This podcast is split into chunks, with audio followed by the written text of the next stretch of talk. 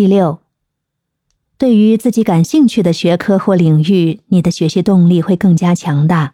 所以，你要尽量选择与自己兴趣相关的学习内容，一定要让学习变得更有乐趣和动力。第七，你可以尝试与他人交流，了解他人的学习方法和心得。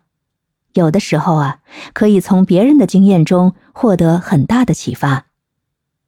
第八，学习过程中一定会遇到难题和挑战，你要保持积极的心态，相信自己能够克服困难。